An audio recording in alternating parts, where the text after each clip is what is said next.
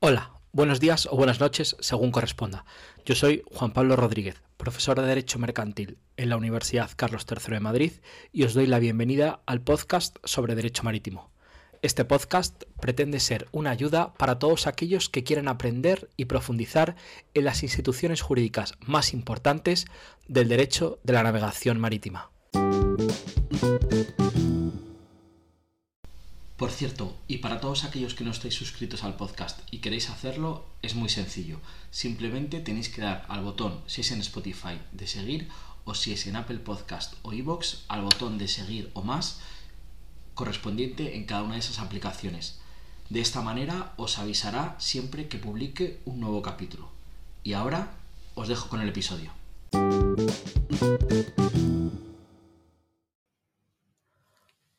Hola a todos y bienvenidos un capítulo más al podcast sobre Derecho Marítimo. Hoy tengo el placer de hablar eh, con Irán Susedano. Irán Su es eh, abogada en el despacho especializado en Derecho del Transporte Ion Abogados y actualmente ya se encuentra en la sede de Bilbao. Eh, Iransu, eh, buenos días. Buenos días, Juan Pablo. En primer lugar, agradecerte que me des la oportunidad de participar en tu podcast sobre derecho marítimo, eh, tratando precisamente un tema tan interesante como el que vamos a tratar hoy, que son precisamente los lugares de refugio. Pues muchas gracias a ti por prestarte a, participar y efectivamente, como bien anticipabas, quería hablar contigo eh, sobre los eh, lugares o los puertos de refugio, porque es un tema quizás eh, muy desconocido para, mucha gente, incluso aún dedicándose al, derecho del transporte. y bueno, y quería contigo pues, pues tratar este tema. Y la primera pregunta que te quería hacer, como, como es lógico, es a qué nos referimos o qué son los lugares de refugio.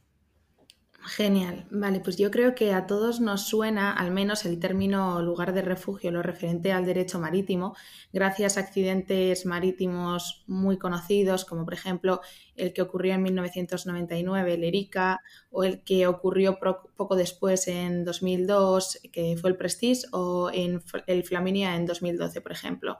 Sin embargo, eh, a la hora de definir concretamente a lo que nos referimos cuando hablamos de un lugar de refugio, pues considero que debemos atender a la definición que hace la OMI sobre este término, ya que define el lugar de refugio como un lugar en el que un buque que necesita de asistencia por el motivo que sea, pues puede tomar las medidas necesarias que le permitan estabilizar su estado y reducir así los peligros de la navegación, así como proteger la vida humana, que sería lo principal, y el medio ambiente. ¿Y cuáles serían a tu juicio los criterios que se tienen que tener en cuenta a la hora de decidir qué lugar de refugio es el más adecuado. Es decir, cuando nos encontramos ante, una de las situaciones que has descrito, ¿cuáles, eh, ¿cuáles son los criterios que, hay que tener en consideración? Bueno, me parece muy importante destacar que los puertos o los lugares de refugio eh, a priori no tienen derecho a remuneración alguna por el servicio de asistencia que se da, ¿no? por, el, por el refugio que se da. Entonces, en, por así decir, en una primera fase, el interés por solicitar el refugio, por protegerse, pues recae únicamente en el buque que necesita la asistencia.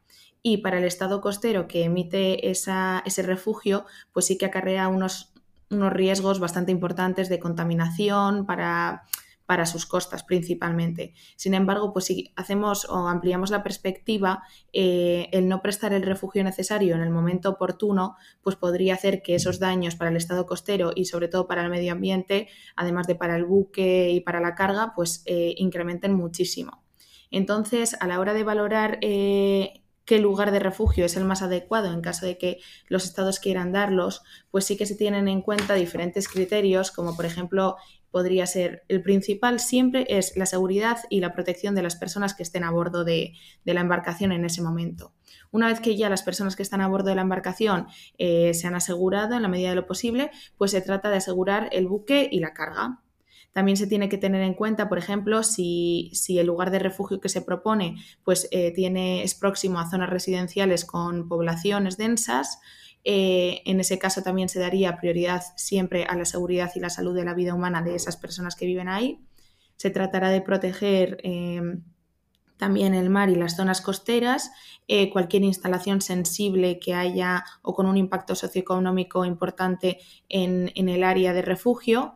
Eh, también se tendrá que tener aspectos como, por en cuenta aspectos como, por ejemplo, la previsión meteorológica o el viento.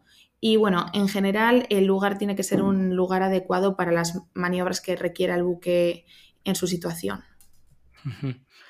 Y quizás este tema que, como decía al principio, a muchos nos pueda parecer eh, un poco desconocido, porque bueno, pues tampoco es una, práctica eh, que se da todos los días tan habitual. Eh, ¿se, te ocurre o nos podrías comentar o ejemplificar esto que nos estás describiendo con, algún caso práctico que pueda resultar interesante? Pues sí, eh, mira, hay un caso real que es eh, mi caso favorito porque es bastante cercano y relativamente reciente. Es el caso del Modern Express que aconteció en el puerto de Bilbao en el año 2016.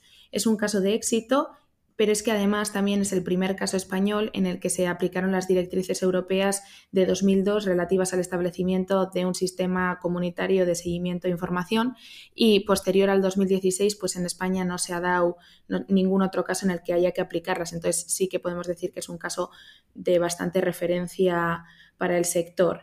Para poneros un poco en antecedentes, pues el día 26 de enero de 2016, mientras el buque Modern Express navegaba por la zona SAR de Reino Unido, eh, dio un aviso de Mayday porque tenía una escora bastante importante, una escora de aproximadamente unos 30 grados.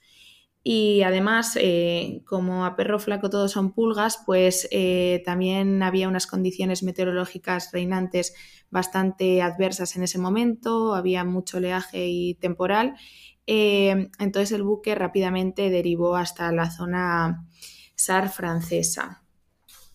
El buque decidió presentar su solicitud de refugio frente al MAS, que es el Servicio Marítimo de Asistencia, y el MRCC, el Centro de Coordinación y Salvamento Marítimo de Francia, como es lógico porque, como hemos dicho, en aquel momento el buque estaba en Francia, pero por si acaso, y como es habitual en estos casos, también eh, contactó con Sasemar en España y SOSREP en Reino Unido, en concreto el día 31 de enero de 2016.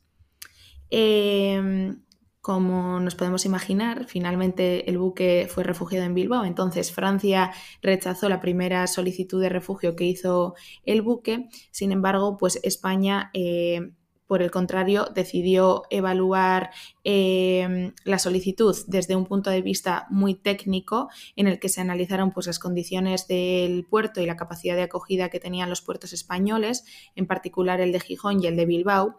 También se esbozaron eh, los primeros mm, pasos o planes para dar la acogida al buque y bueno, pues finalmente se decidió que el puerto mm, óptimo para dar refugio al Modern Express era el puerto de Bilbao. Principalmente por la cercanía que había entre el buque que estaba en las landas, más o menos en ese momento, y el puerto de Bilbao y la gravedad de la escora. Eh, sí que me parece importante resaltar que una condición esencial para autorizar el refugio solicitada por España fue una garantía económica. Se solicitó una garantía en concreto de 21.598.600 euros que casualmente coincide con la garantía máxima determinada por el Real Decreto que se aplica en España, que es el 210-2004. En este caso, en el caso del Modern Express, pues los riesgos eran bastante elevados desde un punto de vista de contaminación y también porque el buque pues, tenía un riesgo mm, grande de, de hundirse en la puerta de la entrada de Bilbao, del puerto de Bilbao así que ya solo los gastos de lucro cesante derivados de ese acontecimiento pues hubiesen sido muy superiores a la garantía solicitada. Eh, en este caso, el Modern Express, en vez de hacer, pues como todos nos podemos imaginar, una transferencia o un ingreso del importe que, repetimos, eran 21 millones y medio, un importe muy importante, decidió presentar una carta de garantía de su club de P&I, una letter of undertaking. Su club de P&I en ese momento era el GAR.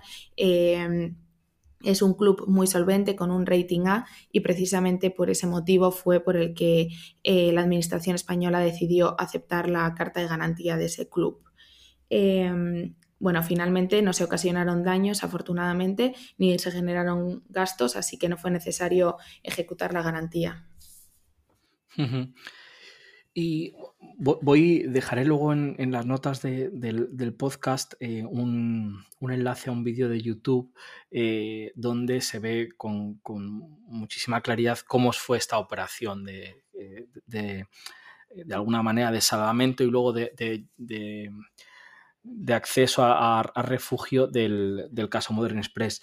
Porque yo también es un caso que utilizo ciertamente cuando explico salvamento y cuando explico este tipo de cuestiones en, en clase en Derecho de Navegación Marítima. Nos has comentado un poco previamente algunas cuestiones, pero te quería preguntar, por si querías profundizar algo más, eh, ¿cuál es la autoridad eh, competente para tomar la decisión de refugio y si mm, hay una única, un único sistema o existen otros tipos de sistemas que nos puedas comentar? La autoridad competente para resolver las solicitudes de refugio viene determinada en el artículo 299 de la Ley de Puertos del Estado y de la Marina Mercante y en el artículo 20 del Real Decreto que ya hemos mencionado antes, el 210-2004, por el que se establece un sistema de seguimiento y de información sobre el tráfico marítimo. La autoridad competente en España, sin duda alguna, es el director o directora general de la Marina Mercante. Eh, esta figura podrá delegar, aunque no ocurre habitualmente, su competencia en el capitán marítimo en cuya circunscripción se encuentre el buque. Sin embargo, esta persona pues no está sola, siempre está asistida por un comité técnico especializado en navegación y seguridad marítima en el que se apoya para ser asesorado de cara a tomar la decisión final sobre si autoriza o rechaza el refugio solicitado. Generalmente este comité se compone pues por el capitán marítimo, el jefe del distrito marítimo y las coordinadoras de inspección y seguridad marítima con autoridad en el lugar de refugio que se esté valorando. Sin embargo, también se suele incluir en ocasiones pues, a la autoridad portuaria en caso de que el lugar de refugio, como es bastante habitual, eh, sea un puerto. Y respecto a la pregunta de si en todo el mundo es así, pues bueno, en España sí que la competencia está muy clara en, el director general de la Marina Mercante. Sin embargo, pues, por ejemplo, como curiosidad, hay países como el Reino Unido en el que no funcionan así y directamente la autoridad para tomar estas decisiones pues, recae sobre un comité técnico especialista en la valoración de estos sucesos eh, y no en un, en un, cargo especializado para ello. y, por último, quería que nos contases visto un poco cuáles son los criterios que hay, que tener en cuenta para decidir eh, el lugar de refugio, vista cuál es la autoridad competente para tomar esta decisión, el siguiente paso, y quizás lo, que nos queda por saber es cuál es el procedimiento para, solicitar el refugio, ¿no? ¿Cuáles son los trámites que hay que, hay que seguir? Bueno, el procedimiento para solicitar refugio he de decir que no es demasiado complicado, aunque sí burocrático. Entonces, pues a cualquier armador que se ve en esta situación, el primer consejo siempre sería eh, ser asesorado por un abogado especializado en, esta temática, ¿no? Para que, para que no se cometa ningún error, porque sobre todo son situaciones en las que en las que eh, hay muchísima urgencia, todo tiene que hacerse con mucha rapidez. Entonces, bueno, pues es importante estar bien asesorado.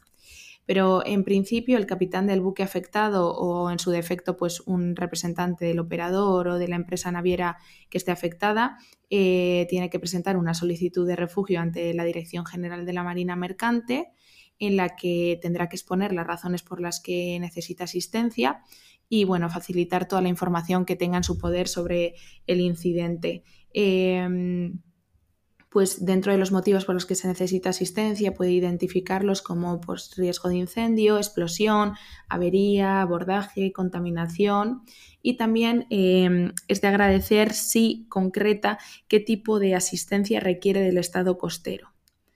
Em, Después, una vez que ya la solicitud se, ha tramitado eh, y la Capitanía Marítima ha sido informada de la solicitud de asistencia, esta llevará a cabo pues, todos los actos de instrucción que considere necesarios para fundamentar su decisión, incluyendo, en caso de que lo considere, lo considere interesante, pues la inspección física del buque. Finalmente, la resolución que autorice el acceso al refugio deberá ser expresamente acordada, aunque, como hemos comentado antes, pues eh, por razones de urgencia, esta decisión podría adoptarse verbalmente sin sujeción a ningún tipo de formalidad especial, debiéndose, eso sí, notificar por escrito en un plazo máximo de 96 horas. Pues muchísimas gracias, Iransu. Muy interesante todo esto que nos has eh, contado sobre esta cuestión que quizás es un poco más desconocida para los oyentes. Así que eh, agradecerte de nuevo el que te hayas pasado por, el podcast y espero que esta no sea la, última vez que, que te vengas por aquí. Muchísimas gracias a ti. Es siempre un placer colaborar contigo. Concluimos aquí este episodio. Espero que os haya parecido interesante. Muchas gracias por vuestra escucha y nos vemos la próxima semana en el podcast sobre Derecho Marítimo.